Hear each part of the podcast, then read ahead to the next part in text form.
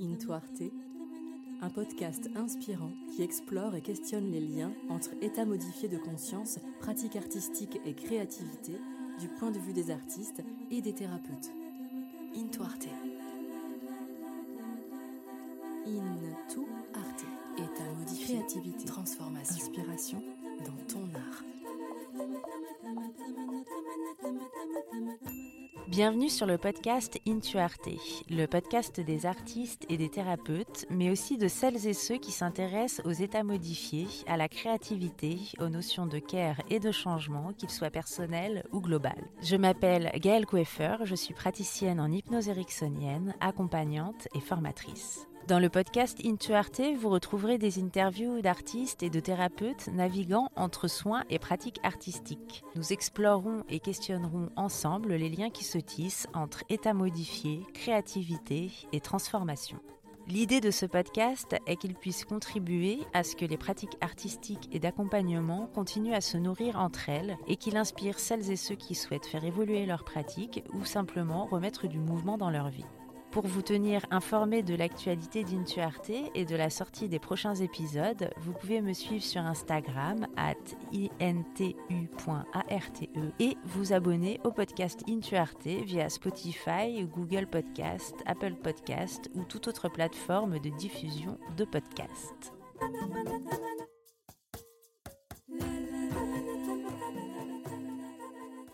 Bonjour à toutes et à tous. Le premier épisode du podcast Intuarte voit enfin le jour après quelques aléas logistiques et c'est non sans émotion que j'accueille aujourd'hui Claire Cérès. Claire est artiste vocaliste, compositrice et performeuse. Elle est également à l'initiative de Cœur de Meuf, un groupe d'improvisation et d'exploration vocale ouvert aux personnes qui s'identifient femmes. Elle travaille la voix, le corps et le mouvement et a une grande passion pour les micros qu'elle sait d'ailleurs fabriquer. Claire est une exploratrice. Elle a une approche du travail vocal qui, à mon sens, contribue à ouvrir des canons esthétiques aujourd'hui peu représentés, que ce soit dans l'espace artistique et plus largement dans notre société. Si je reçois Claire aujourd'hui, ce n'est pas par hasard, euh, mais parce que au travers de ces ateliers, j'ai pu redécouvrir ma voix VOIX, ce qui m'a d'ailleurs bien aidé à retrouver ma voix VOIE. Nous reviendrons avec elle sur son parcours d'artiste, la naissance de son groupe d'improvisation et d'exploration vocale et son désir de transmettre. Nous parlerons de sa manière d'accompagner les femmes dans l'exploration de leur voix en collectif tout en créant un espace safe. Nous aborderons les questions communautaires, de genre et de diversité à travers l'improvisation et la performance vocale. Nous parlerons de la voix dans ses dimensions politiques, sociétales et magiques, sans oublier sa dimension thérapeutique. Et enfin, nous traverserons aussi les états dans lesquels la voix peut nous transporter et comment le travail vocal peut nous transformer. Ce podcast aurait pu être bien plus long tellement cet échange autour de la voix a été riche et il n'est donc pas impossible que je réinvite Claire un jour pour continuer cette interview passionnante et aborder avec elle les sujets dont nous n'avons malheureusement pas eu le temps de parler. Je vous souhaite à toutes et à tous une très bonne écoute et on se retrouve tout de suite avec Claire Cérès. Bonjour Claire, merci d'être avec nous aujourd'hui. Bienvenue sur Into Arte. Euh, je suis très contente de te recevoir. Merci pour ton temps. Ça faisait longtemps que je voulais démarrer ce projet et j'avais vraiment envie de faire ce premier épisode avec toi.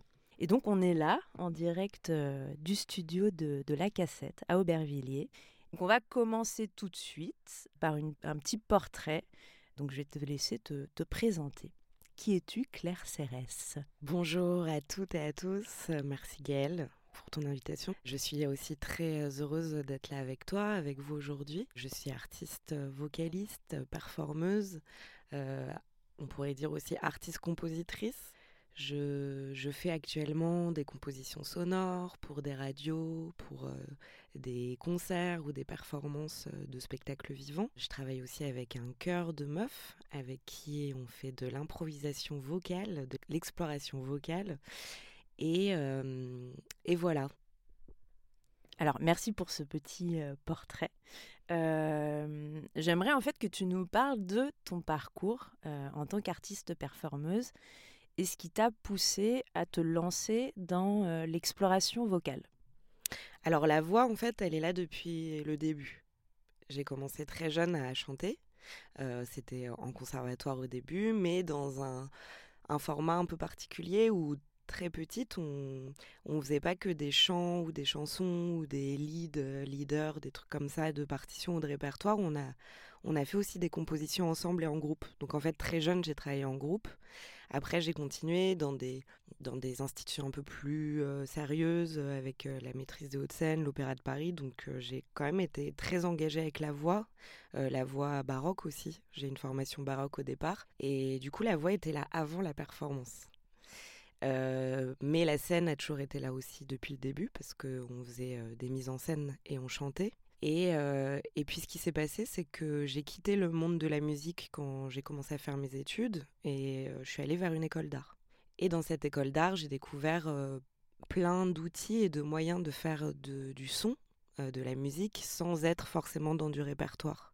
Et là, ça m'a ouvert tous les possibles et j'ai commencé à travailler mes propres sonorités à moi. Et finalement, j'ai bidouillé, je suis allée vers des choses plus techniques, j'ai appris à me servir des micros, des ordinateurs, et en fait, bah, c'est la voix qui est revenue. Donc j'ai passé plusieurs années en fait à, à déformer tout le bagage que, qui m'avait formé petite. Et déformer et reformer une voix, c'est aussi de l'apprentissage sur son corps, sur ses émotions, sur euh, euh, c'est toute une introspection de soi en fait. Et aujourd'hui, la façon dont j'aborde la voix, euh, c'est le bagage de toutes ces années de formation et de déformation. Et c'est comme ça aujourd'hui que je la travaille. Et c'est aussi comme ça que j'ai envie de la transmettre et que j'ai envie d'ouvrir à d'autres personnes d'autres voix. Donc là, tu viens de, nous parler un petit peu de ton parcours et de, et de comment tu en étais arrivé à, à l'exploration vocale. Aujourd'hui, donc euh, tu fais euh, de la performance solo, de la performance avec d'autres artistes. Tu es également à l'initiative d'un chœur, le chœur de Meuf X est-ce que tu peux euh, du coup nous parler de ton expérience en matière de collaboration avec d'autres artistes et puis de ton rôle justement dans ce, ce chœur de Meuf X dont tu es à l'initiative? Alors oui, euh, ça c'est aussi euh, euh, raconter un petit chemin de vie qui s'est passé pendant le moment Covid, euh, où je me suis retrouvée euh, à performer seule en streaming dans ma chambre avec des, partenaires avec qui habituellement je vais sur place, dans des centres d'art ou dans des lieux artistiques où je performe en public. Et là, on nous a proposé en fait de tout faire en ligne. Ça a été très difficile, je me suis sentie très seule et j'ai commencé à me dire que ok, si le monde de l'art euh, devenait complètement numérique, moi, il me fallait une team. Je pouvais pas en fait rester toute seule dans ma chambre. Donc j'ai commencé à avoir euh, l'envie de, partager en fait des temps avec euh, d'autres personnes. Et j'avais rencontré juste avant le confinement le lieu collectif à Aubervilliers, une team de, personnes, commissaires et aussi qui organisait tout un café ouvert euh, sur la rue, sur le quartier, qui proposait des petits temps studio, d'ateliers et qui cherchaient des artistes qui seraient intéressés pour transmettre leurs pratiques. Et du coup, j'y ai repensé et je leur ai proposé au sortir du confinement, est-ce que ça vous intéresserait qu'on lance un groupe de chant? Ils étaient trop contents. Euh, j'ai fait une petite annonce et là, dès la première séance, euh, j'ai eu 10-12 personnes qui sont arrivées, euh, que des personnes qui s'identifient femmes. C'était mon désir de aussi travailler notre anatomie, euh, notre réappropriation au niveau de nos souffles, notre corps, nos sensations. C'était un peu une démarche féministe pour moi. et ça a fonctionné très vite, c'est-à-dire que les meufs qui sont venues, euh, elles étaient euh, super contentes et ça a créé des grands moments de réjouissance et puis euh, et puis collective a dû refermer. On n'a pas pu être être accueillis à cause de, de, la continuité en fait de, des problèmes sanitaires. Donc on a continué dans mon atelier et puis finalement on a commencé à écrire des compositions ensemble. Et en fait ce que je veux dire dans cette histoire c'est que ce désir est venu quand j'étais seule et que j'avais envie d'imaginer quelque chose à plusieurs. Et puis petit à, petit en fait, ça a été les autres, ça a été les meufs présentes qui ont, parlé aussi, elles, de leur désir. Et le groupe s'est formé d'une façon extrêmement organique et collective. Du coup, la place que j'ai aujourd'hui là-dedans, ça reste la même. C'est-à-dire que je suis initiatrice, je suis leader du projet, mais ça se fait énormément avec l'écoute collective et avec les désirs de chacune. Merci pour cette petite explication euh, du cœur et cette historique. Est-ce que tu peux nous parler de la façon dont tu utilises ta pratique artistique, notamment dans le cadre de, de ce cœur de meuf, pour créer un espace qui soit safe pour les autres et qui leur permet d'exprimer et de se connecter à leurs émotions? Alors oui, c'est comme, comme je te disais, comme je vous racontais, vu que ça vient d'un désir personnel de d'aller chercher des gens avec qui j'ai envie de, de, travailler, je pense que ça a été ultra intuitif pour moi de proposer des outils pour elles, qui certaines ont une connaissance de leur propre voix, de leur propre corps, pour certaines pas du tout. Et du coup, trouver des, des outils qui, qui soient ouverts pour chacune, euh, à des niveaux et des, et des désirs, des, des, sensations différentes, comment elles peuvent accéder en fait à un bien-être, à une écoute d'elles-mêmes. Et en fait, je me suis beaucoup euh, inspirée de moi, de mes, de mes gestuels, de, des pratiques que j'ai pour me faire du bien.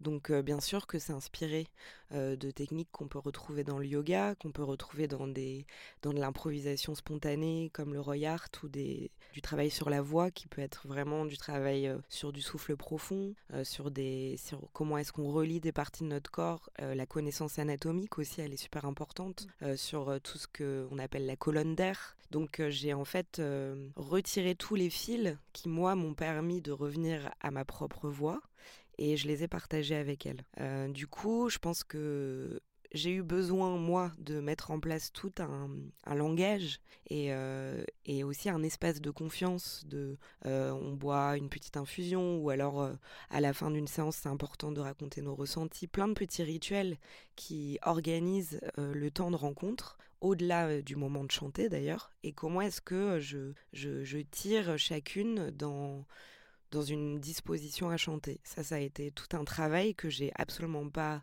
euh, construite toute seule, que j'ai construite surtout à l'écoute de ce groupe, qui a été euh, euh, super curieux de, en fait, d'explorer avec moi comment faire pour créer cet espace safe. C'est quelque chose qu'on ne peut pas imaginer toute seule, en fait. C'est quelque chose qui se fait en collectif, même si moi, j'ai la responsabilité, en tant qu'organisatrice de ce groupe, de d'écouter, d'organiser avec ces outils-là.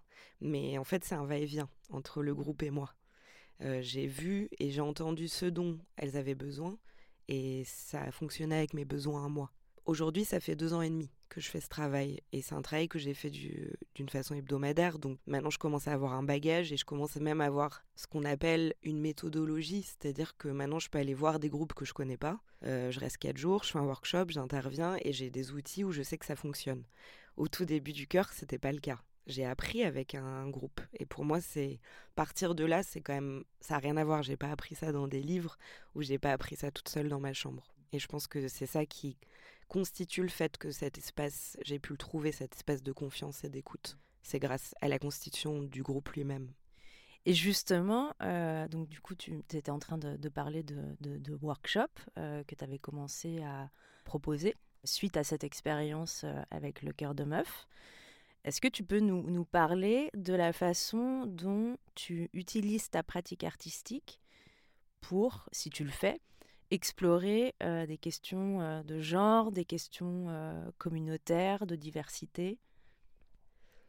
Bah, toujours pour en revenir à l'origine de ce désir, c'est important de le nommer, c'est que j'utilise en plus de la technique vocale, des, en fait des moyens d'écouter ces, ces, sensations, de plutôt que du terme reconnecter, moi je dirais plutôt relier. Comment est-ce qu'on se relie à des sensations, de notre connaissance, de notre présence corporelle. C'est un truc super important pour chanter en fait, euh, pour chanter dans un public, mais pour chanter aussi pour soi-même. Comment est-ce qu'on se rend présence, euh, se présente à soi-même. Et hum, ça c'est au-delà du chant. Et le chant en a besoin, mais en fait, c'est au-delà du travail vocal. Et c'est des questions qui sont posées beaucoup dans les organisations féministes, euh, que ça soit pour occuper un lieu, pour prendre la parole dans l'espace public, pour assumer de euh, voilà, de dire euh, son point de vue, d'utiliser sa voix, son corps euh, pour faire acte de résistance, c'est quand même des choses que j'ai énormément appris dans des organisations politiques, en lisant bien sûr toutes les, les théoriciennes féministes et pas que théoriciennes, des activistes qui ont, qui ont fait du terrain, qui, se, sont, qui se sont engagés dans un rapport de groupe, un rapport collectif. Et du coup, c'est vrai que je peux citer parmi elles Starhawk qui m'a beaucoup touchée dans sa manière de travailler le collectif parce qu'elle a un rapport extrêmement politique à la place de la femme, de son corps, mais elle a aussi un rapport très magique où elle va parler de transformation, elle va parler de genre, elle va parler de plaisir, elle va parler même de spiritualité. Et bien sûr que ça, ça traverse les univers vocaux ou ou musicaux parce qu'en fait c'est des langages qui sont très proches du rituel et du coup ce qui va se passer souvent dans le cœur c'est que on va travailler en cercle on va travailler la circulation des énergies euh, on va travailler des zones d'écoute euh, qui dans la société actuelle euh, sont très difficilement audibles donc en fait j'ai plein d'outils qui sont des outils d'organisation féministe. Et aujourd'hui, le féminisme, ce qui est intéressant, c'est qu'il est aussi dans des recherches intersectionnelles. Donc, il va aller parler de, de minorités, de paroles, de comment est-ce qu'on on rend audible des voix qu'on n'entend pas dans la société, des voix qui sont dominées ou qui ne qui font pas partie des cercles de dominants. Du coup, ça va parler des voix de minorités racisées ou de minorités de genre. Et, et voilà, donc en fait, ça pose toutes ces questions, ça traverse en fait nos voix en nous qui sont minorisées. Euh, si on est des mini-sociétés, euh, on a des voix qui sortent, des voix parlées comme on parle aujourd'hui, et puis oh, on a aussi d'autres façons de parler, de s'exprimer. Mmh. Et dans l'improvisation spontanée, dans la voix, l'exploration vocale, en fait, on se rend compte qu'on a plein de voix en nous. Et des voix qu'on n'a jamais écoutées et des voix qu'on a vachement de honte à faire écouter aux autres, des voix qui viennent de notre langue maternelle par exemple, mmh. qui pour beaucoup de femmes qui ont été des femmes racisées, des femmes afrodescendantes ou des femmes pour le coup qui viennent de plusieurs lignées d'immigration en fait, et ben la langue maternelle c'est une langue qui a été enfouie, c'est une langue qui a mmh. été cachée et du coup c'est une langue qu'on ne connaît pas mais pourtant on la porte. Et dans l'improvisation vocale, c'est quelque chose qui est très magique. C'est mmh. que quand on commence à faire du parler chanté, à se mettre dans des situations, le fait d'écouter des voix qu'on n'a pas qu'on n'a pas pu écouter en fait, ça se passe souvent. On retrouve souvent la mélodie, l'intonation d'une langue maternelle d'une façon très intuitive et c'est le groupe autour, c'est la confiance de collectif qui fait qu'on peut l'écouter. Donc il y a un aller-retour assez magique. Mmh et, ça, je pense que c'est un, acte pour moi qui est très féministe, qui est très militant et qui donne la parole à, des voix qu'on n'aurait même pas imaginées en fait. Mmh. On peut en parler sous plein d'autres dimensions, mais c'est important de raconter ça. Yes, merci. Par rapport à tout ce que tu viens de, nous partager, j'ai envie de, de, rebondir un petit peu là-dessus en te demandant deux choses comment est-ce que du coup, par rapport à, tout ce que tu viens de dire, tu utilises la créativité pour créer des changements dans ta communauté et aussi dans ta vie personnelle? Et comment est-ce que tu vois l'avenir de la performance vocale et comment, encore une fois, à travers de tout ce que tu viens de nous dire, tu penses pouvoir contribuer à son évolution? Oula, c'est des questions profondes tout ça. Ça va un peu dans tous les sens. Non, je comprends ce que tu veux dire. Alors, ce que j'amène, euh, donc je parlais de mes outils euh, d'organisation féministe, euh, de magie, de politique, je pourrais même citer le mot de sorcière, donc aussi de tout l'historique féministe et de, l'histoire des femmes en fait dans mes communautés, mais aussi dans des communautés dans le monde.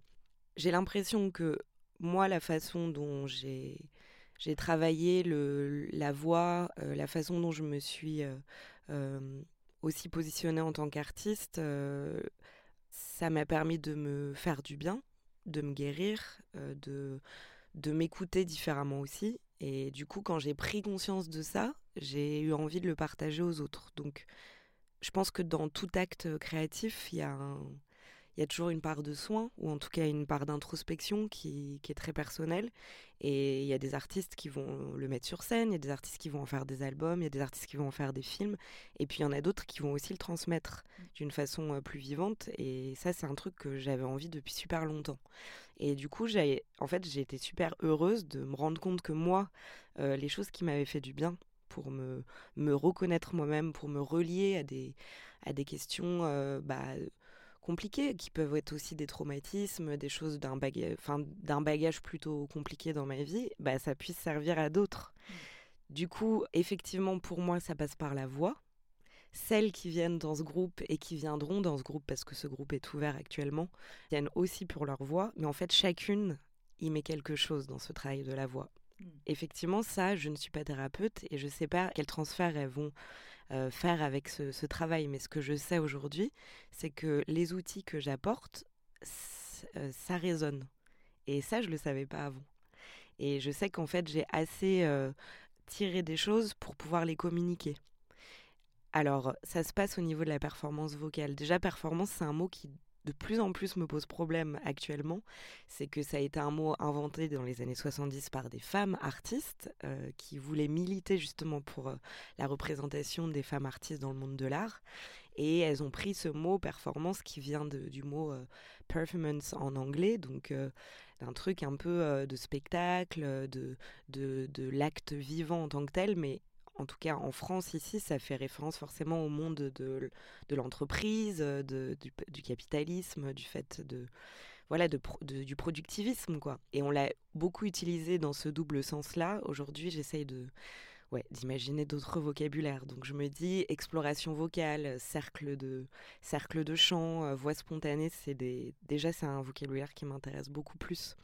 Et et dans ce monde-là, j'espère euh, pouvoir ouvrir un maximum euh, ces questions de transformation. C'est ça que je touche en ce moment. Je, me dis comment est-ce qu'on peut écouter toutes nos multiples voix, comment est-ce qu'on peut euh, amener euh, des personnes à chanter alors qu'elles ne se connaissaient pas, comment est-ce qu'on peut, en travaillant des techniques et en travaillant l'écoute, ouvrir aussi des canons esthétiques qui actuellement sont très peu représentés dans l'espace euh, de, production artistique. Et du coup, euh, je sais que je suis dans quelque chose de d'hybride, je suis dans je suis dans une exploration qui est encore très expérimentale, mais de plus en plus, il y a des personnes qui sont intéressées pour le vivre. Et je pourrais aussi euh, parler des gens qui m'inspirent, des, des, artistes comme Natacha Muslera à Marseille, qui fait ce travail depuis 25 ans maintenant, qui fait des chœurs hybrides, ouverts à la transformation des genres, des espaces, des origines, qui va au-delà de, des origines socioculturelles. Il y a aussi le travail de, qui est plus connu de Phil Minton, qui est un Américain, qui est un grand improvisateur vocal et qui a mis en place le Feral Choir, qui est un, qui est un groupe de chant génial qui change à chaque saison. Et ça, c'est des gens qui m'inspirent beaucoup, qui sont des personnes qui sont là depuis longtemps. Il y a une grande, il y a une grande lignée d'improvisation vocale euh, dans le monde entier en fait. Et je, je suis une, une, toute petite souris qui arrive et qui vient s'en inspirer. Ce qui est cool en fait, c'est que euh, je, je, me rends compte que là, dans le 93, en Seine-Saint-Denis, bah il n'y a pas beaucoup de propositions comme ça. Mmh. Et, et en fait, faut faire partie d'un monde extrêmement une petite niche. Je parlerai pas d'élitisme, mais vraiment de personnes qui arrivent dans ce monde-là pour euh, connaître la, la, richesse en fait de l'exploration vocale. Mais c'est pour ça que j'ai envie de l'ouvrir. J'ai envie d'en faire un groupe plus ouvert et, et, je suis sûre que ça peut faire du bien à beaucoup, beaucoup de monde. Comment est-ce que tu utilises la voix dans tes performances euh, justement pour exprimer des émotions ou des idées? Tu l'as abordé euh, là dans ce que tu viens de nous raconter euh, de manière un peu superficielle entre guillemets, mais j'aimerais bien qu'on rentre un petit peu plus dans le, dans le détail par rapport à ça. Alors il y a plusieurs entrées. L'entrée que je préfère, ça va être euh, des voix, ce qu'on appelle des voix mmh. soufflées.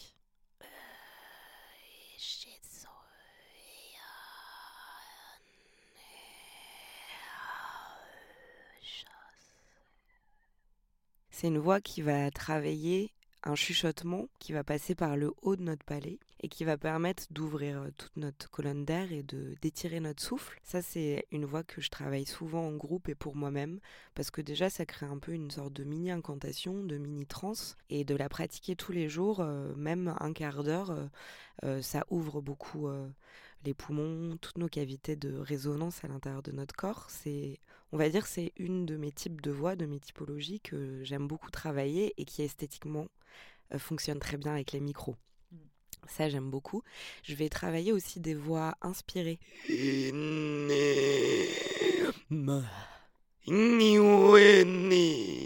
Alors, c'est des voix beaucoup plus étranges, mais euh, qui vont travailler le souffle à l'envers. C'est-à-dire qu'on va plus faire une voix qui sort, mais on va faire une voix qui rentre. Donc, ça va inverser le souffle et on va travailler l'appareil vocal d'une façon inversée. C'est aussi des voix qui sont très drôles, qui me font beaucoup rire. Quand on fait ça en groupe, on rigole beaucoup. Mmh. C'est une voix qui est intéressante aussi au niveau mythologique parce que c'est une voix qui s'appelle la voix du diable. C'est les fameuses, les fameux rituels de d'exorcisme. C'est-à-dire, c'est une maladie vocale en fait, de pas réussir à, expirer sa voix et de l'inspirer en fait, on a l'impression qu'on est qu'on n'est plus un humain quoi qu'on est, qu'on est devenu un monstre, un démon. Et ça, c'est quand même toute une esthétique qui m'intéresse dans le travail de la voix, parce que justement, c'est aussi des questionnements sur, euh, sur la place de la femme, sur euh, comment est-ce qu'elle a été euh, ou en tout cas, qu'elle est devenue monstre dans le regard des hommes lorsqu'elle était trop puissante. Et, et, dans la voix, il y a beaucoup de mythologie comme ça, de voix du diable, de voix du désir, de voix de la succube, c'est-à-dire toutes les voix qui vont mettre l'autre sous une emprise, en fait. Et ça, c'est un truc qui m'intéresse beaucoup, avec lesquels je joue beaucoup dans mes performances. Et, euh, et c'est aussi des voix qui vont parler d'ouverture en fait de nos normes euh, validistes. C'est-à-dire qu'on a l'habitude qu'une femme chante dans des choses suaves avec des voix très aiguës, très jolies, très douces, comme une jolie maman. Et en fait, c'est un truc intéressant de se dire comment est-ce qu'on joue euh, de cette euh, belle voix féminine, suave et douce et maternelle, et euh, comment est-ce qu'on la renverse, comment est-ce qu'on y prend plaisir, et est-ce que c'est vraiment notre voix à nous? Et du coup, oui, ça pose ces questions de normes, de validité.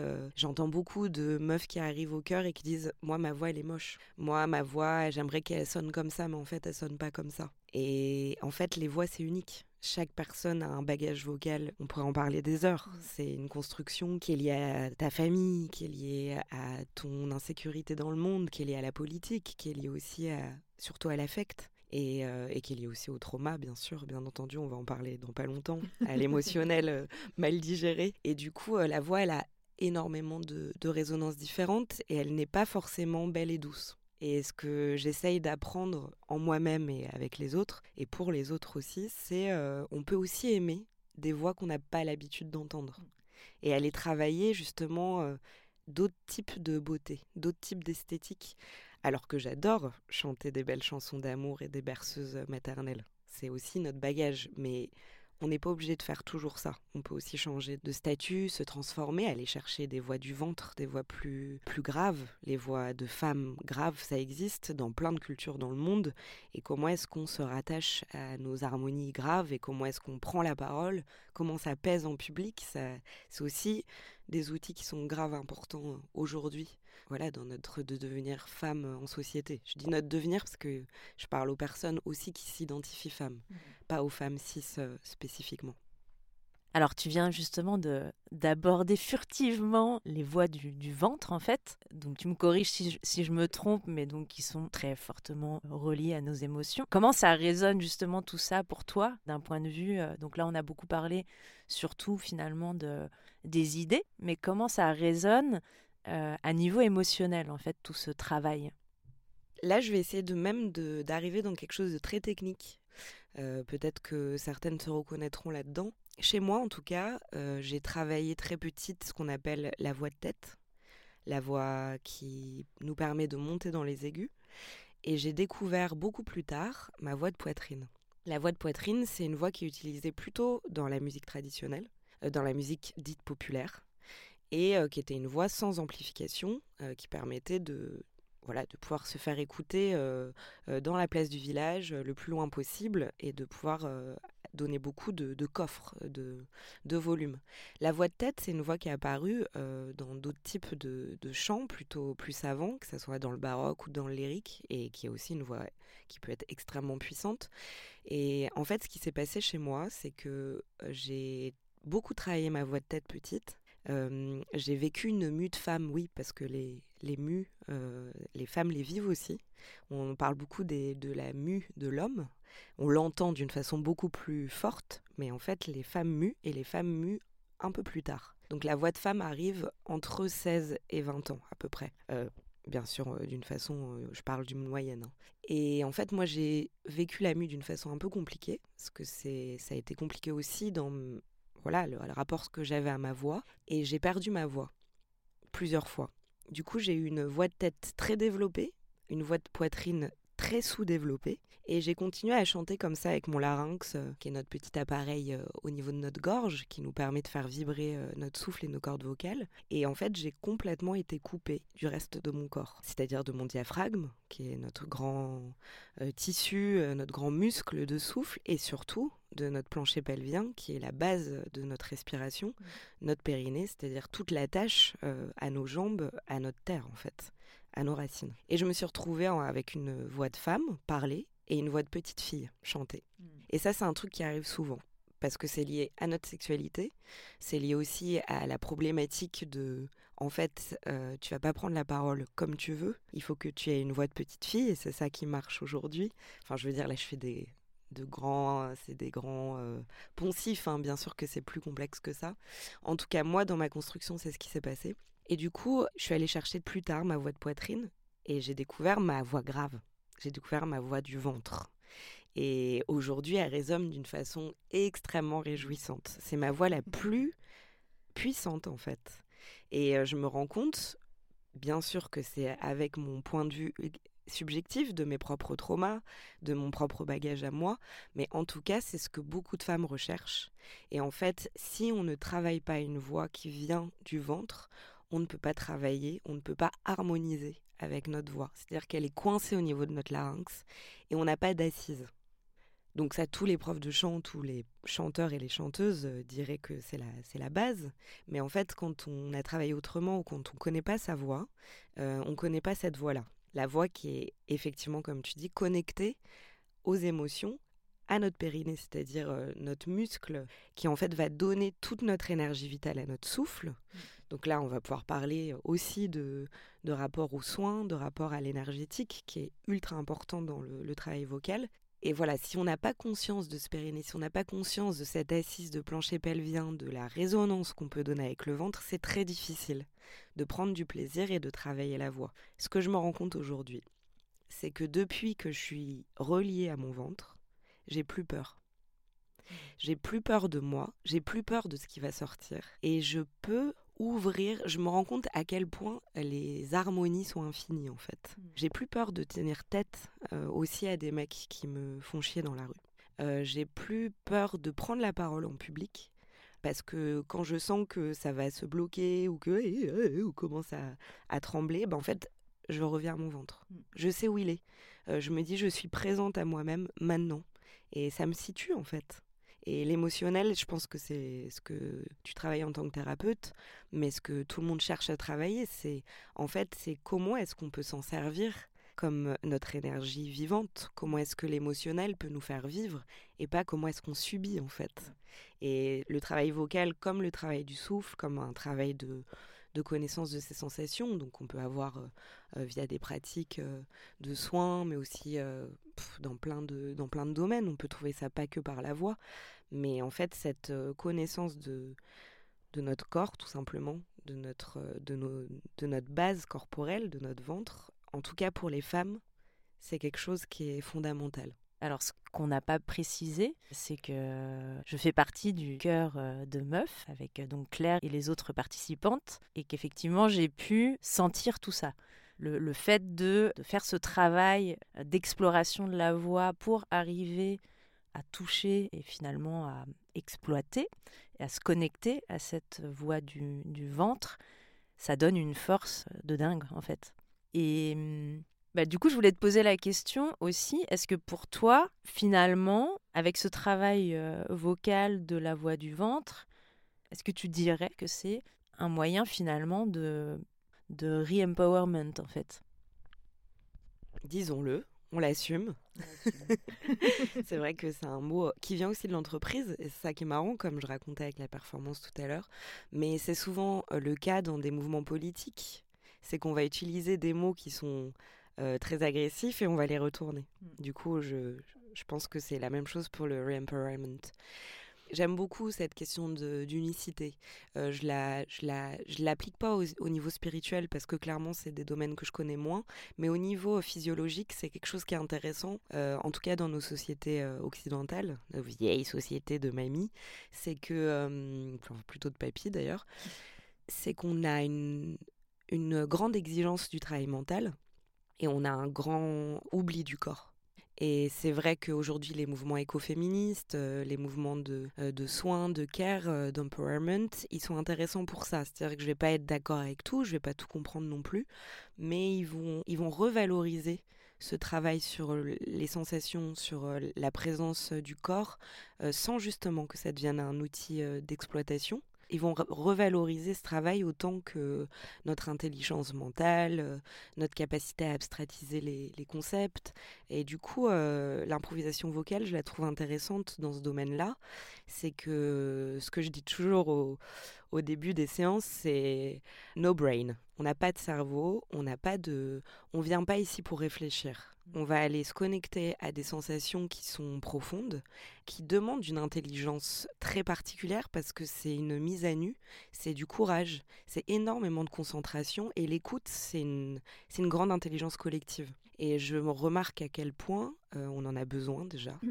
Je remarque à quel point euh, ça résonne chez chacune de nous et qu'effectivement ça fait redescendre notre euh, jugement psychologique les unes envers les autres. C'est-à-dire qu'on a on a moins l'espace de juger ce qui est en train de se passer. On est obligé de rester à l'écoute et de se rentrer en vibration. C'est-à-dire qu'il n'y a plus la place de faire autre chose, en fait, tout simplement.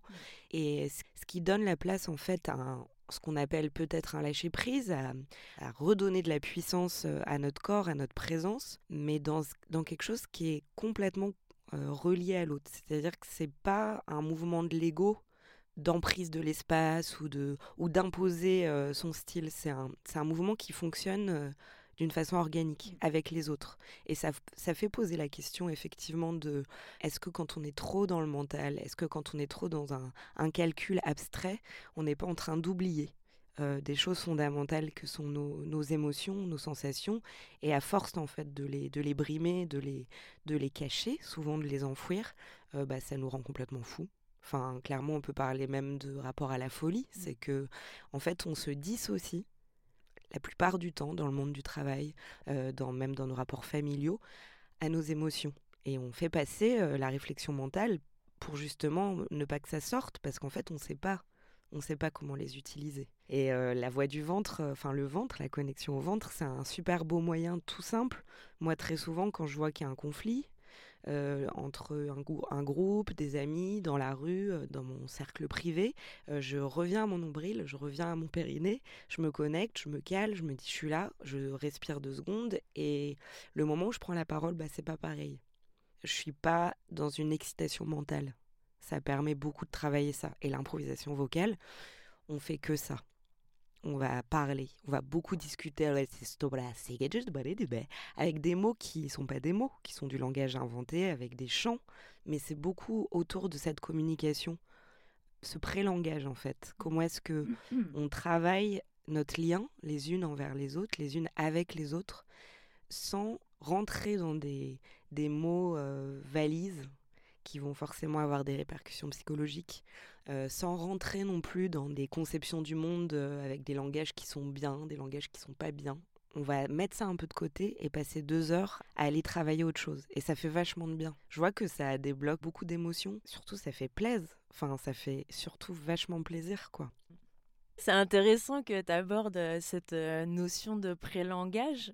Alors c'est Corinne Sombrin qui montre un petit peu à quoi, à quoi ressemble le pré-langage quand elle est en transe, puisque finalement, quand on chante au sein du chœur, on est complètement dans un, état euh, qui est complètement euh, décalé, modifié.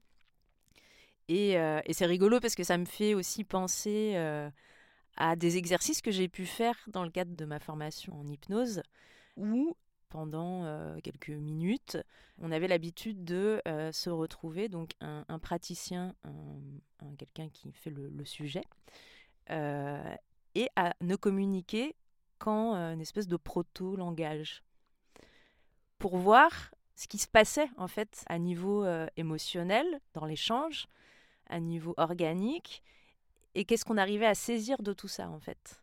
Et je trouve ça hyper intéressant. Et ça me fait penser à, un essai que j'ai lu sur, euh, sur la voix, où effectivement, au départ, notre manière de communiquer, euh, il n'y avait pas de, c'était pas organisé entre guillemets, ou en tout cas pas organisé de, la même manière qu'aujourd'hui. Il n'y avait pas forcément de sens euh, intelligible. Pour autant, il y avait quelque chose de l'ordre de la perception, donc complètement lié à un transfert, un échange émotionnel entre deux personnes. Et, et je trouve ça hyper intéressant aujourd'hui de revenir à ces concepts-là qui sont euh, qui viennent toucher nos, nos, nos, origines en fait. That's true. Tu parles de cette, euh, cette origine, ça s'appelle euh, l'accordage. Mm. c'est une notion que j'aime beaucoup. j'ai pas beaucoup lu de choses dessus. J'ai effectivement vu que ça a résonné en moi, mais c'est le moment en fait où on est et on est le plus proche de la personne qui nous a mis au monde, c'est-à-dire notre mère, de, aussi de, la compagne ou du compagnon, qui est présent dans notre tout petit, toute petite bulle au tout début de notre vie et qui va s'installer jusqu'à nos six mois, jusqu'à nos deux ans à peu près. Et l'accordage, en fait, c'est le rapport euh, qu'on a à l'émotionnel de notre mère euh, qui se traduit sous forme de d'intention vocale, euh, de rythmique, de souffle, de, de comment on dit de, de puissance tout d'un coup dans dans un dans la texture d'une voix ou, ou quelque chose de l'ordre de la douceur ou tout simplement de la mélodie. Et tout ça, ça s'entend dans du parler. Et quand on est tout bébé, on est très sensible à ça, parce qu'on l'a même entendu avant de naître. On l'a entendu dans le ventre de notre mère, et on associe en fait tout cet univers euh, qui nous a bercé euh, ou qui nous a stressé aussi, tout dépend du vécu de chacun et chacune, et on l'associe en fait à notre rythmique euh, émotionnelle. C'est la façon dont on s'accorde, comme un orchestre qui s'accorde avec tous les instruments. On, va, on a un référent. Notre mère est notre référent sur la mélodie, la rythmique de notre paysage sonore. Et en fait, on se rend compte à quel point euh, la, voix de la voix de la mère, en fait, l'accordage qui se fait avec le tout petit bébé, euh, va, va tisser le lien humain. Et sans ce lien-là, euh, le bébé humain meurt. Donc on se rend compte à quel point le, la présence vocale et la façon dont elle, est, elle constitue la communication émotionnelle entre la mère et l'enfant constitue le vécu même euh, de, la personne qui vient au monde. Et ça, c'est un truc qui est... En fait, bien sûr qu'on commence à réfléchir là-dessus, mais on se rend compte aussi qu'on peut le revivre. Et justement, dans des, dans des moments de conscience modifiée, que ce soit en hypnose, que ce soit là dans ce que je connais moi un peu mieux euh, d'improvisation vocale, et qu'en fait on peut retrouver euh, ces premiers liens qu'on a eus à la communication. Donc certains, certaines vont appeler ça des communications plus intuitives, plus animales. Euh, moi j'aime bien toujours le relier à la musique, mm. parce que la musique c'est une forme euh, d'art. L'art, euh, l'art en fait est une forme d'expression qui va aller toujours toucher à ce lien humain, nous faire revivre, nous rendre vivants et, et réinventer aussi des rituels dont on a besoin. c'est ça que j'aime beaucoup dans le, aussi dans l'art vocal, c'est que la voix a toujours été là. Euh, de nos origines de bébé à nous, mais de, aussi des origines du monde. C'est notre premier instrument. Mm. C'est l'instrument, euh, comme dirait Joanne La Barbara, qui est une de mes grandes artistes phares. C'est notre instrument le plus subjectif et le plus universel. Du coup, pour rebondir sur, euh, sur l'hypnose et sur l'accompagnement thérapeutique au sens large, quand tu parles de, de l'accordage avec la mère, finalement, il se passe un petit peu la même chose entre un, entre quelqu'un qui vient consulter et le, thérapeute. Euh, nous, on va parler de euh, synchronisation. Comment est-ce que par la voix, par la posture, par l'attitude, par euh, un espèce de miroir finalement, sans rentrer dans, dans une caricature ou sans singer la personne, mais finalement, comment est-ce qu'on va rentrer dans l'énergie en résonance avec, avec l'énergie de la personne qu'on a en face de nous? Et je pense que c'est ce qui se passe dans le cadre du cœur, par exemple, quand on doit travailler ensemble de manière organique. Donc dans la relation thérapeutique, je pense qu'on va aller chercher justement à, connecter avec cette organicité aussi. et puis, enfin pas que dans le, dans le chant d'ailleurs, je pense aux comédiens qui travaillent ensemble, qui ont ce même rapport à l'accordage et à comment est-ce que je rentre en résonance avec, avec mon partenaire de, de jeu ou, ou, la personne que j'accompagne. Bah là, tu nommes un mot que je trouve grave important, c'est le jeu. Mm. Je parle du jeu J-E-U, bien sûr. Donc le jeu que peuvent avoir des comédiennes, des comédiens, qu'on a au sein du cœur, bien sûr, et aussi qu'on a dans la vie. C'est-à-dire que je me rends compte aussi que c'est le truc le plus important. Moi, pendant très longtemps, je me, à chaque fois dans, dans, ma vie, je disais voilà, je suis artiste, et on me disait ah, mais c'est pas ton vrai travail. Ou en fait, on, on joue, on joue en tant qu'artiste, et j'offre ça au cœur. Et je vois beaucoup de femmes qui viennent et qui me disent ah c'est cool, c'est un peu comme la cour de récré ici. Effectivement, on se donne un temps où on vient jouer et en fait, on se rend compte à quel point le jeu qu'on a connu enfant et qui a été remplacé après par le travail, il faut bien avoir une économie de vie, eh ben, il a plus de place entre nous. Et du coup, nos communications, elles changent. Nos communications, elles sont aussi très hiérarchisées. Elles sont, euh, voilà, avec des dominants, des dominés, des patrons, etc. Et en fait, dans cet espace-là, on se pose la question du jeu comme euh, quelque chose qui fait super plaisir, qui nous épanouit, mais aussi qui invente des modes de relations différentes qu'on a connus enfant mais qui aujourd'hui nous se place dans un contexte où on est adulte, où on est mature. Et, et effectivement, je pense qu'aujourd'hui, il y a un besoin euh, euh, dans ce qu'on peut voir dans les, les nouvelles pratiques euh, d'hypnothérapie ou d'autres thérapies psychocorporelles, c'est qu'on va aller chercher des, des méthodes, des mises en situation qui permettent en fait de, de retrouver une communication plus spontanée, mm. qui sortent en fait des cadres préétablis qui nous font souffrir et en même temps avec lesquels on deal dans la réalité, c'est bien normal. Et du coup, oui, je pense qu'il y, y, a un vrai lien entre le fait de trouver des nouvelles formes de communication, les rendre ludiques aussi, faire qu'elles nous épanouissent. Et en fait, on se rend compte que dans le jeu, ce qu'on va chercher dans l'art, ce qu'on va chercher au sein du cœur ou avec les thérapies, c'est que on va être attentif à d'autres modes de liens. Et c'est des liens pareils, comme des voix qu'on n'a pas écoutées. C'est des choses dont on a besoin et qui sont trop enfouies en nous. Et ce, ce rapport-là d'aller jouer ensemble, d'aller s'écouter, d'aller vibrer, de donner du temps, de prendre du temps comme ça, c'est quelque chose qui est un peu à la base de notre survie humaine. Euh, si on n'a pas ce lien-là, on ne peut pas vivre. Et c'est vrai que tout ça, ce qui me plaît dans le cœur, c'est que c'est qu'on fait ça avec beaucoup de plaisir. Je confirme. Et d'ailleurs, euh, en, reparlant du cœur, euh, justement, j'aimerais bien que tu nous dises en quoi le fait de collaborer avec les membres du cœur a influencé ton travail et comment est-ce que ça t'a impacté à niveau euh, personnel? Alors tout à l'heure, tu nous as partagé le fait que ça t'avait conforté dans ton envie de transmettre Quelles sont les autres choses que ça a euh, amené? Alors déjà, beaucoup de gratitude. C'est la chose la plus importante à dire. Effectivement, comme je vous ai raconté, je me suis sentie seule et j'avais envie d'une team. Donc ça a été surtout une rencontre exceptionnelle pour moi. Et plus je développe ce rapport-là, plus je m'ouvre aux autres et plus j'ai confiance aussi mmh. euh, à apporter, à offrir, à recevoir. Et toutes ces questions du jeu, du lien, je me sens beaucoup plus à ma place, je me sens beaucoup plus connectée à mon ventre, je, me, je prends beaucoup plus de plaisir en fait mm. euh, dans, dans mon art, dans ce que je partage. Et ce que ça m'apporte aussi au niveau, on va dire sur un plan plus psychologique, plus intime, euh, c'est que euh, j'ai cherché longtemps ma place en tant que en tant que personne dans la société. Donc on peut dire en tant que femme, en tant qu'artiste, mais aussi en tant que petite fille qui s'est pas écoutée pendant très longtemps. Et ça, c'est des choses euh, euh, qui ont été euh, très importantes pour moi. De... En fait, moi, j'ai...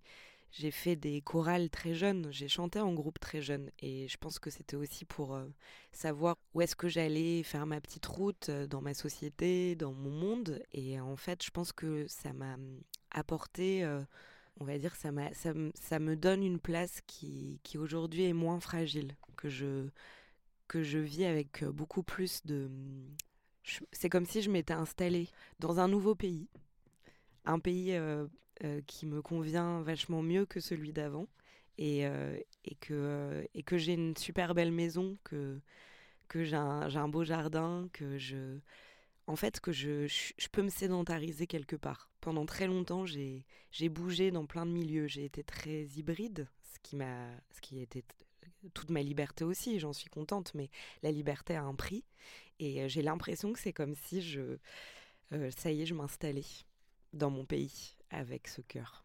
Et du coup, à niveau plus, euh, plus professionnel dans ta manière de, euh, du coup, d'appréhender la création euh, vocale, dans aussi les performances que tu fais en solo, comment est-ce que ça a fait évoluer ta manière de travailler, en fait, ta manière de créer? Et est-ce qu'aujourd'hui, tu as plus envie de faire de la création collective ou est-ce que la performance solo, ça va rester quand même quelque chose parce que ça te nourrit, parce que tu en as besoin? Voilà, comment ça s'articule en fait, cette envie de créer à plusieurs tout en peut-être gardant un espace de création euh, solo?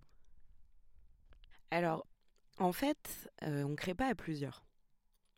Et ça, c'est un truc qui est important pour moi à distinguer. C'est que j'ai créé à, plusieurs. J'ai créé en collectif d'artistes pendant plus de 5-6 ans. J'étais dans une école où on était très soudés et où on, on faisait des pièces à plusieurs. Ça, c'est une création collective. Ensuite, j'ai eu un grand rejet de cette forme-là et j'ai voulu me connaître un peu mieux, travailler seul, seul. Mais effectivement, le collectif, ça m'intéresse et c'est comme ça que je me suis construit. Sauf qu'aujourd'hui, avec cette association, avec Sirène Song qui porte euh, le projet du cœur de meuf, euh, je suis instigatrice du projet. Euh, je m'assume un peu comme une chorégraphe, comme une, metteuse en scène en fait du projet. Donc j'ouvre à la collectivité, je travaille en groupe, mais j'assume la responsabilité de la place d'organisatrice, en fait la place d'auteur. Mmh.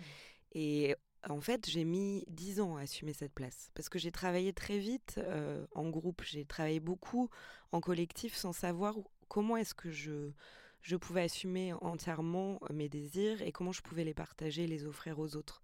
Je me rends compte qu'aujourd'hui, en assumant cette place de lead, je suis beaucoup plus ouverte et beaucoup plus réceptif à des problématiques émotionnelles, politiques et même conflictuelles au sein du groupe, parce que je sais quelle place je, je prends. C'est aussi beaucoup les, questions féministes qui m'ont fait comprendre euh, comment est-ce que je, je pouvais travailler collectivement.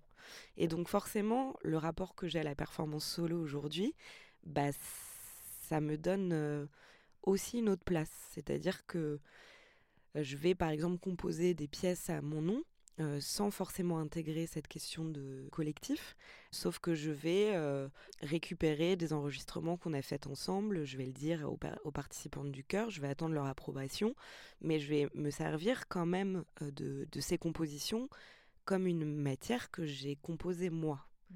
Du coup, c'est quelque chose, je le dis d'une façon presque un peu cash, parce que pour moi, c'est important de savoir quelle place on a dans un travail justement qui demande à un groupe d'être présent.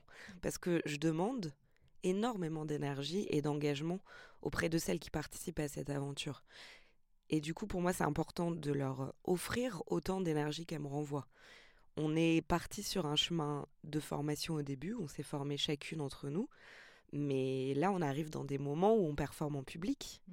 Donc, à chaque fois, toutes ces situations-là, il faut que j'assume la place de responsabilité que j'offre. C'est moi qui offre cette euh, aventure. Donc il faut que au moindre changement, à la moindre économie, à la moindre difficulté ou, euh, ou, possibilité qu'on traverse, je sois capable, moi, de me positionner et d'ouvrir la parole, de communiquer et de prendre en charge euh, ce que j'ai proposé. Mmh. Ce qui est super différent que quand on travaille en collectif, d'artistes où chacun, chacune a le même positionnement. Euh, déjà, c'est très difficile, hein, politiquement, ça pose beaucoup de questions et ça pose les mêmes questions dans le milieu militant. Euh, à chacun, chacune son pouvoir, pas sa domination, mais son pouvoir en termes de puissance, qui donne quoi, avec qui et comment? Et ces organisations collectives, je pense à d'autres chorales féministes qui sont présentes euh, en Seine-Saint-Denis à Paris ou dans le bassin francilien aujourd'hui, qui travaillent complètement euh, sans lead et dans une autogestion, euh, je connais bien ces fonctionnements-là. Euh, c'est pas du tout pareil ce qu'on propose avec Cœur de Meuf. J'assume complètement le fait que je suis compositrice et que j'amène un outil particulier qui vient de ma subjectivité. Mmh et pour moi, il faut que ça soit clair, faut, faut que ça soit, faut que les, les femmes et les personnes qui s'identifient femmes, les participantes du cercle, en fait, soient OK et aient envie de suivre quelqu'un, quelqu'une dans cette aventure. C'est vraiment une autre forme que de l'autogestion ou du, de la création collective. Mmh. Et du coup, forcément, le, le, rapport que j'ai à, la, à, ce, à cette aventure, ben, en fait, ça me prend un temps fou. parce que je suis en train de gérer un groupe, de, j'ai envie de, de mettre les participantes bien, j'ai envie de, de mettre du temps et de l'attention à ce qui se passe, j'ai envie que les gens qui nous invitent pour performer soient des gens qui nous invitent bien, qui, soient, qui nous accueillent, et du coup ça prend beaucoup de temps d'écoute, et ça me demande beaucoup de patience, qui n'est pas du tout un de mes, une de mes qualités euh, originales. Et, et en fait, j'ai envie de ça en ce moment. En fait, j'ai presque plus envie de performer seule, même si je vais y revenir. Et même euh, là, on m'a invité pour une performance solo, donc je vais, je vais y répondre. Mais c'est vrai que c'est, je suis dans une aventure où j'ai très envie que, de faire que ça. C'est un peu une drogue.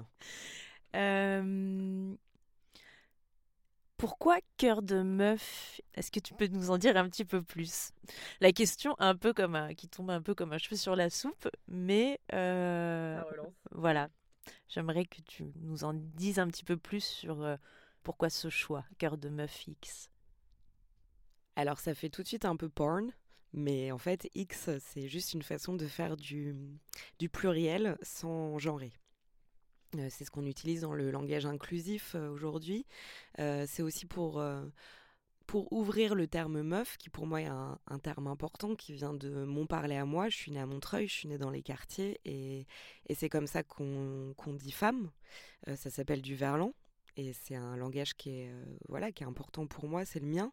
Euh, cœur, c'est un autre langage qui est important parce que je viens aussi de milieux de conservatoire, de musique savante et le chœur c'est aussi euh, utilisé dans les milieux plus élitistes et je trouvais ça intéressant de faire la combinaison cœur de meufs qui sont vraiment des origines très différentes et ça les coller ensemble, ça me fait ça me plaît beaucoup. Et X, on peut le prononcer à la fin, c'est plutôt quand c'est écrit d'ailleurs on peut dire cœur de meuf tout court. Hein. Et euh, c'est juste pour euh, montrer à des personnes qui sont dans des communautés LGBT que c'est ouvert à des personnes qui s'identifient femmes et qui sont pas uniquement euh, cis, que c'est ouvert aussi à, des personnes transgenres. Ça fait un appel, on va dire, linguistique aux personnes à qui je m'adresse en fait. C'est pour ça que c'est cœur de meuf, mais pas X dans le sens porn, quoique c'est une esthétique qui m'intéresse aussi. Hein. C'est un débat. Et, pourquoi tu as décidé de t'adresser à ce public-là en particulier?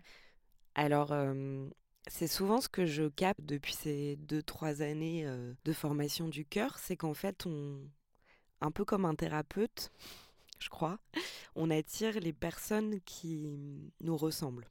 Alors voilà, euh, ça fait un grand débat de dire ce truc, mais c'est ce que j'expérimente. Je sais pas, j'ai pas la réponse. Mais en fait, j'attire des personnes qui ont des questions un peu comme les miennes.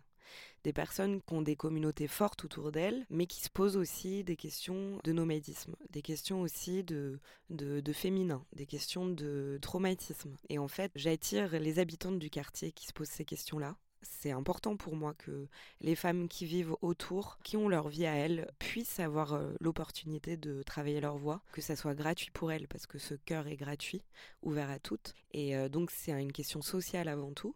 Et c'est aussi, je me rends compte que je suis quelqu'un d'assez expérimental. Je pense que j'ai un langage qui est quand même un peu chez père, quoi. Et en fait, les meufs qui vont venir, je crois qu'elles se retrouvent là-dedans. Et donc ça crée une petite communauté je vois en fait que ça crée des, des, des, personnes, je vois, on, vibre d'une même émotion, d'une même force, et je sais pas pourquoi pour l'instant. Et donc oui, c'est des personnes qui se posent la question de leur sexe, de leur identité de genre, parce que c'est ce que je me pose aussi, même si aujourd'hui je m'assume comme femme cis.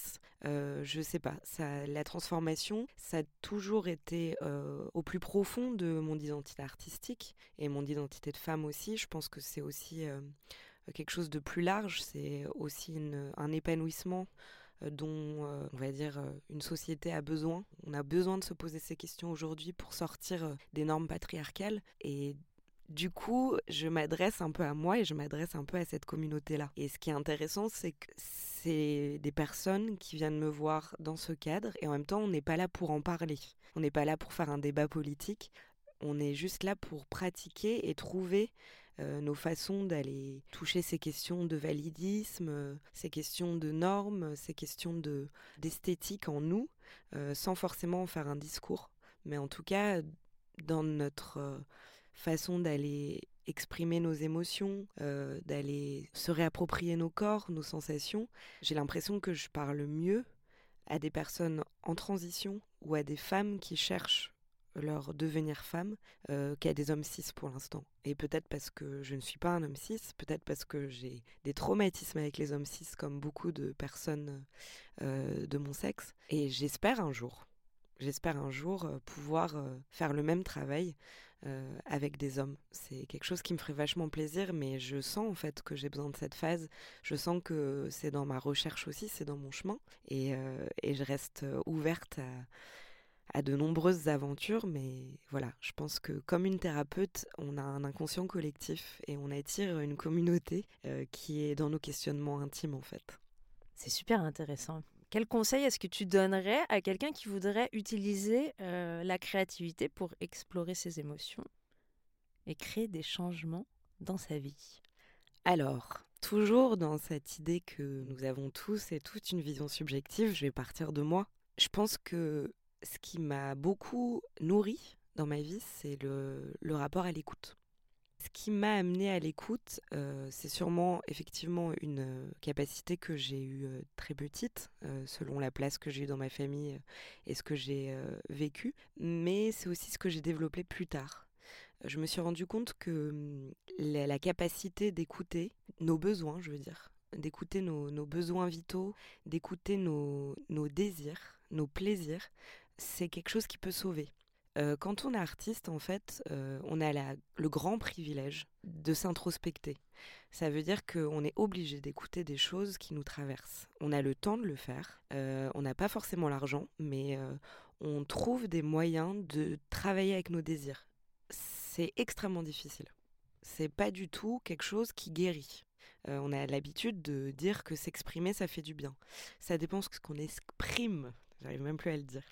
Mais en tout cas, j'ai eu le temps dans ma formation euh, d'aller voir les obscurs en moi, d'aller voir les cauchemars, d'écouter euh, les choses qui font du mal, et en fait de, de donner de l'attention à des choses justement qu'on a plutôt envie de cacher, de d'enfouir, qui peuvent être des hontes, qui peuvent être des mal-être, et je suis allée travailler ça beaucoup. Si on n'est pas dans la capacité de se confronter à nos ombres, euh, à écouter nos ombres et à les, rencontrer, la démarche créative euh, sonne creux.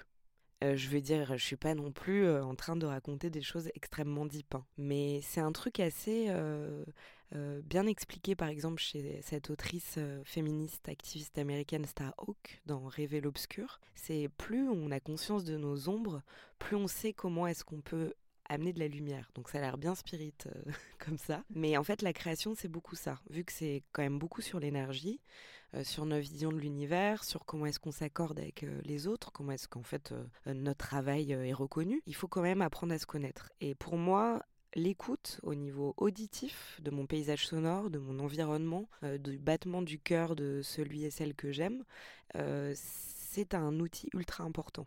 Et ça peut avoir plein de formes différentes. Mais l'écoute, c'est quand même ce qu'on explique depuis le début, un peu, euh, de l'accordage avec l'autre. Euh, c'est un outil ultra important pour pouvoir transformer des choses qui nous, qui nous empêchent de vivre, tout simplement. Euh, des fois, quand on est artiste, on écoute des ombres et on se perd dedans.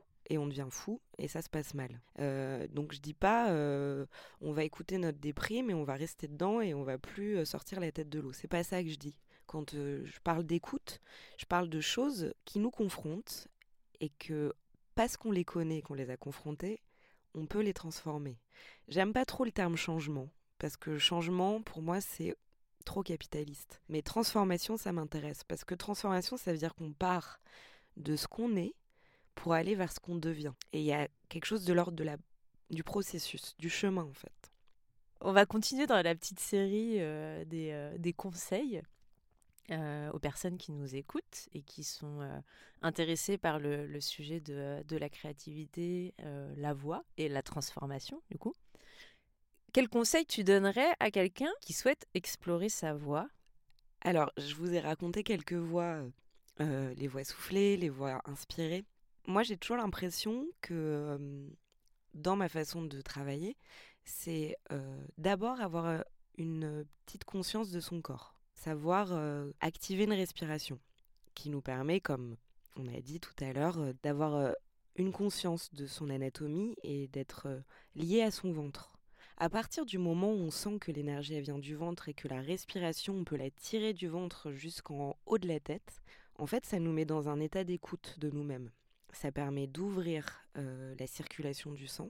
on a l'impression que notre corps grandit, que ça s'ouvre à l'intérieur, et à partir de là, on peut commencer à vocaliser, à sortir des voix. Si on n'est pas connecté au ventre, c'est difficile de rentrer dans la voix avec plaisir. C'est-à-dire qu'on va essayer d'imiter des voix qu'on entend, ce qui est un jeu trop bien. Moi, je suis la première à faire du karaoké, je kiffe.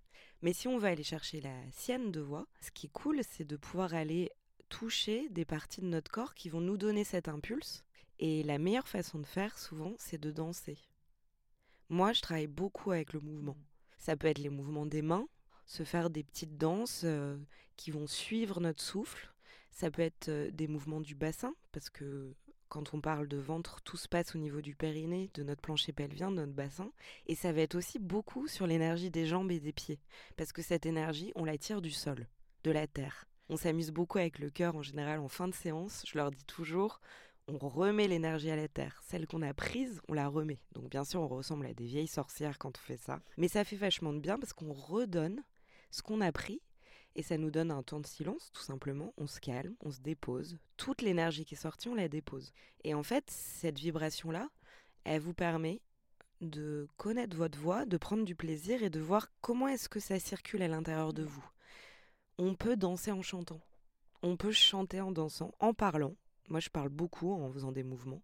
Je raconte ma vie à ma chambre, à mon lit. Je parle à plein de, de petits oiseaux qui passent et je me mets du coup en lien avec tout l'univers sonore autour de moi. Mm. Le vent qui passe dans la feuille des arbres, mon voisin qui donne euh, des coups dans son canapé, la bouilloire qui se met à chanter. Et tout ça, ça fait partie d'une communication où on est en même temps à l'extérieur, en même temps à l'intérieur. Et le travail de la voix, c'est ça. Mm. C'est qu'il y a une circulation entre notre instrument intérieur et l'extérieur. Et là, j'ai envie que tu nous parles euh, de l'écho. Parce qu'on parle de, en fait, finalement, comment, encore une fois, je rentre en résonance avec mon environnement. Je sais que tu as beaucoup travaillé sur cette euh, thématique-là de l'écho. En fait, le kiff de Claire, c'est l'écho et les micros. Enfin, un de ses kiffs. Et j'aimerais que tu nous parles un petit peu plus de ça, en fait. Qu'est-ce qui t'a amené euh, vers ça? Qu'est-ce que tu trouves? Là, tu viens d'en parler un petit peu. Est-ce que tu peux développer un petit peu plus euh, cette thématique-là Écho, micro? Alors, avant d'être quelque chose qui m'a amené à l'écoute électroacoustique, et je suis aussi une grande fétichiste de l'outil radio, de l'outil de la MAO, du microphone que je construis souvent moi-même. C'est en fait un phénomène extrêmement naturel qui vient de l'écolocalisation animale, qu'on peut retrouver chez les chauves-souris, chez les cétacés, qui s'appelle la bioacoustique et qui m'a été transmise dans la pratique par un artiste que j'aime beaucoup qui s'appelle Boris Nordman, qui travaille lui avec des publics de personnes voyantes et non-voyantes et qui travaille l'écolocalisation humaine. C'est une méthode de navigation dans l'espace sans le regard. Donc, ce que font les, personnes aveugles, bien entendu, mais qui est un sens aussi qui nous caractérise en tant qu'humains. Avec Boris Nordman, ce qu'on a fait, c'est qu'il m'a formé au clic, donc là, dans le micro, ça fait mal aux oreilles. Je vais pas. Ça ne sommes pas dans un studio radio puisque justement c'est un, studio qui est isolé, donc qui, ne résonne pas, qui a une acoustique justement qui, qui fait que la voix est la plus proche du micro, où il n'y a pas de réverbération. Le clic, c'est quelque chose qu'on fait avec la langue et qui permet euh, de se projeter dans l'environnement sonore qui nous traverse, c'est-à-dire euh, en ville par exemple les murs, les escaliers, euh, les rues, les boulevards, et avec ce clic, on reçoit l'écho et on voit si on est proche ou loin d'un obstacle. Ça vous fait penser bien sûr aux baleines qui ne se déplacent pas du tout avec les yeux, mais qui vont utiliser un système d'écho chanté pour se déplacer dans un univers extrêmement vaste qu'est l'océan. L'écolocalisation d'une baleine peut aller à plusieurs milliers de kilomètres et c'est comme ça qu'elles communiquent. Mmh. C'est-à-dire qu'elles sont énormes, elles vivent dans un univers énorme et leur champ est beaucoup plus étiré et large que le nôtre parce que nous, on est des toutes petites personnes à côté. Donc, c'est des systèmes acoustiques qui m'intéressent beaucoup, qui m'ont fait beaucoup réfléchir à la bioacoustique du monde animal, du monde vivant, de comment est-ce que les animaux se déplacent, avec quel type de perception.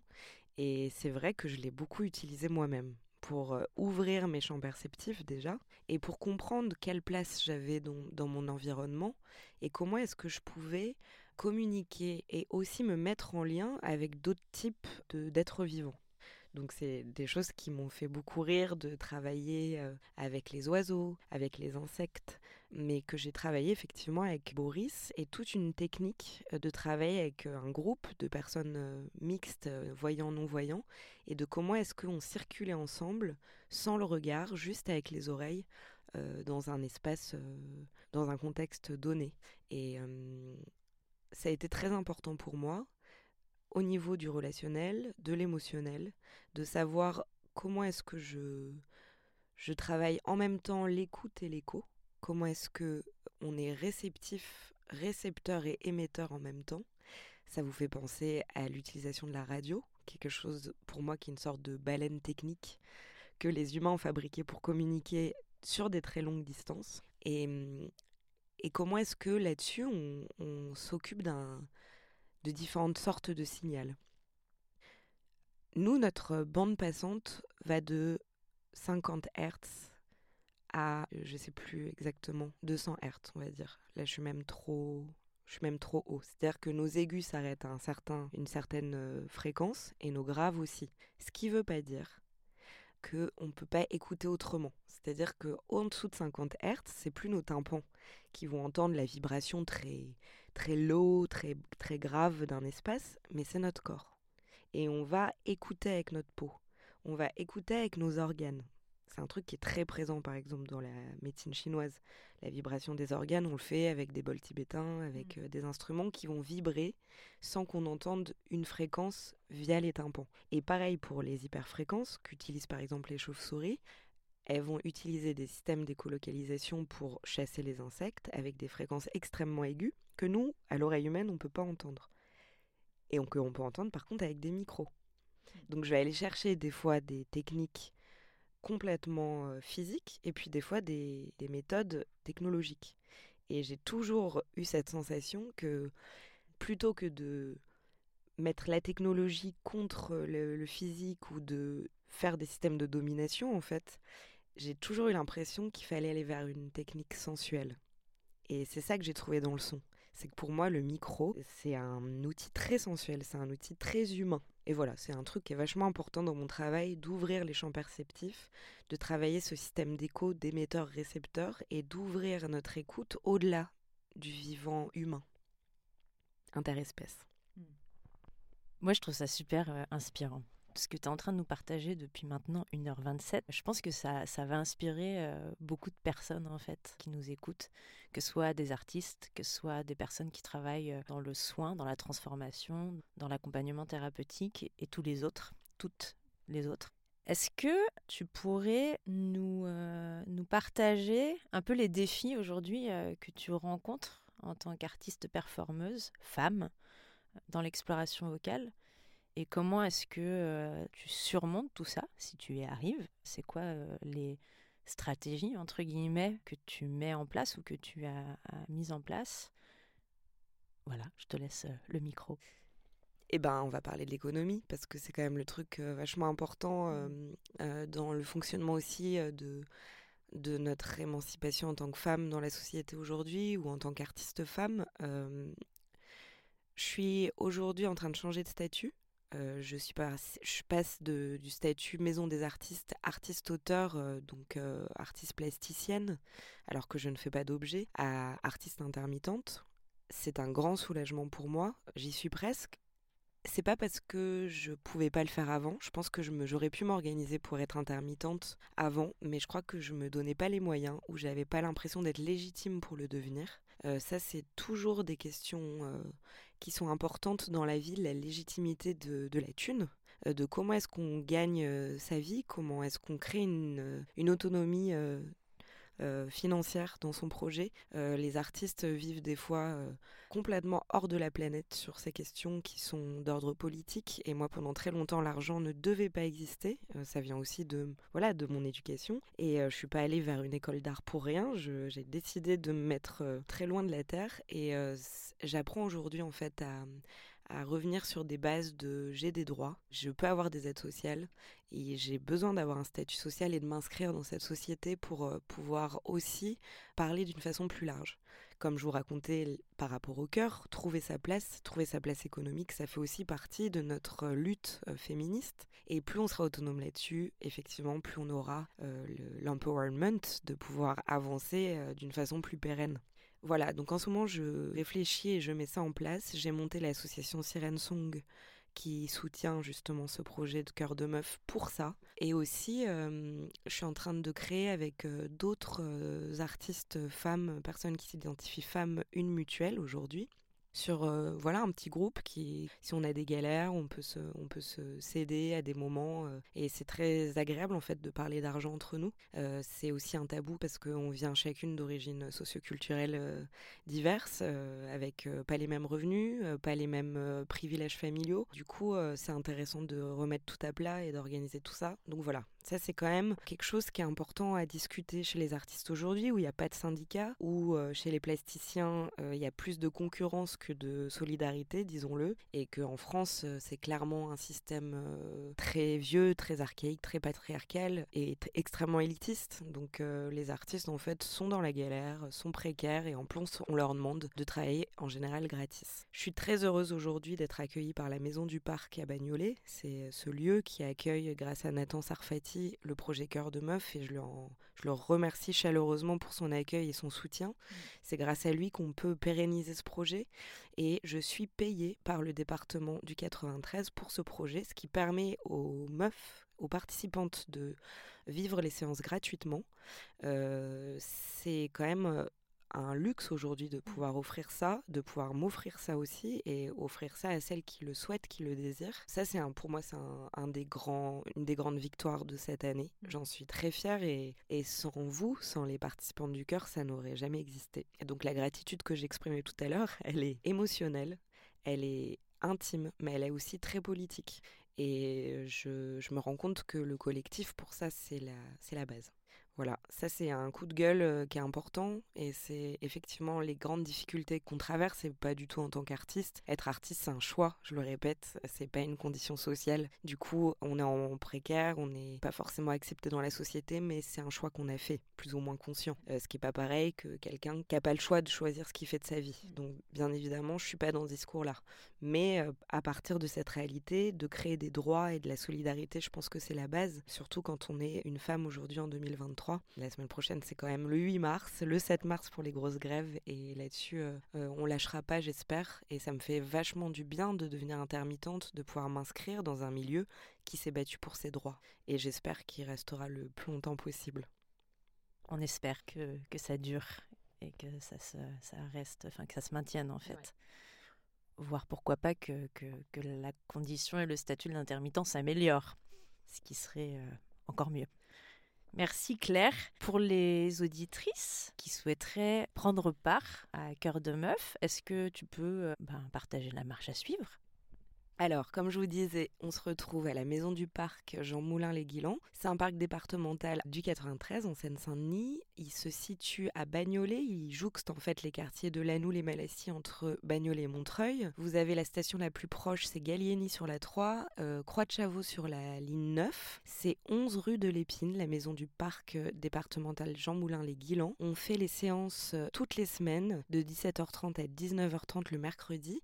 Parfois, on a des séances le samedi après-midi. Et parfois, ça bouge selon les plannings de chacune. Ça m'arrive de partir en résidence et d'interchanger les séances. Donc, ça reste un système assez organique. N'hésitez pas, si vous avez envie de nous rejoindre, à m'écrire à l'adresse mail de l'association. C'est chorus93.yahoo.com. Vous pouvez aussi nous suivre sur Instagram, sirensong93 Et vous pouvez également euh, nous voir en performance ou écouter via mon site web pour l'instant qui n'est pas complètement euh, bien construit, il y a pas mal d'améliorations à faire. Écoutez les pièces qu'on a fait en improvisation collective, mais aussi les pièces que je fais en tant qu'artiste sonore. En tapant Claire Cérès sur internet, vous allez trouver c'est ligi.org, c'est mon site web d'artiste et dessus vous avez des liens sur le SoundCloud. Vous pouvez aussi nous rejoindre en chair et en os quand on fera nos performances publiques. Il va se passer pas mal de trucs à l'automne, en tout cas à la Marbrerie à Montreuil, aussi au centre T-News d'art contemporain également à Montreuil. On va travailler également avec l'Odyssée Scène qui est euh, tout un programme entre sport et culture dans la Seine-Saint-Denis, à la radio Pinode et la Générale avec qui on travaille souvent. Voilà, donc il y a beaucoup de projets qui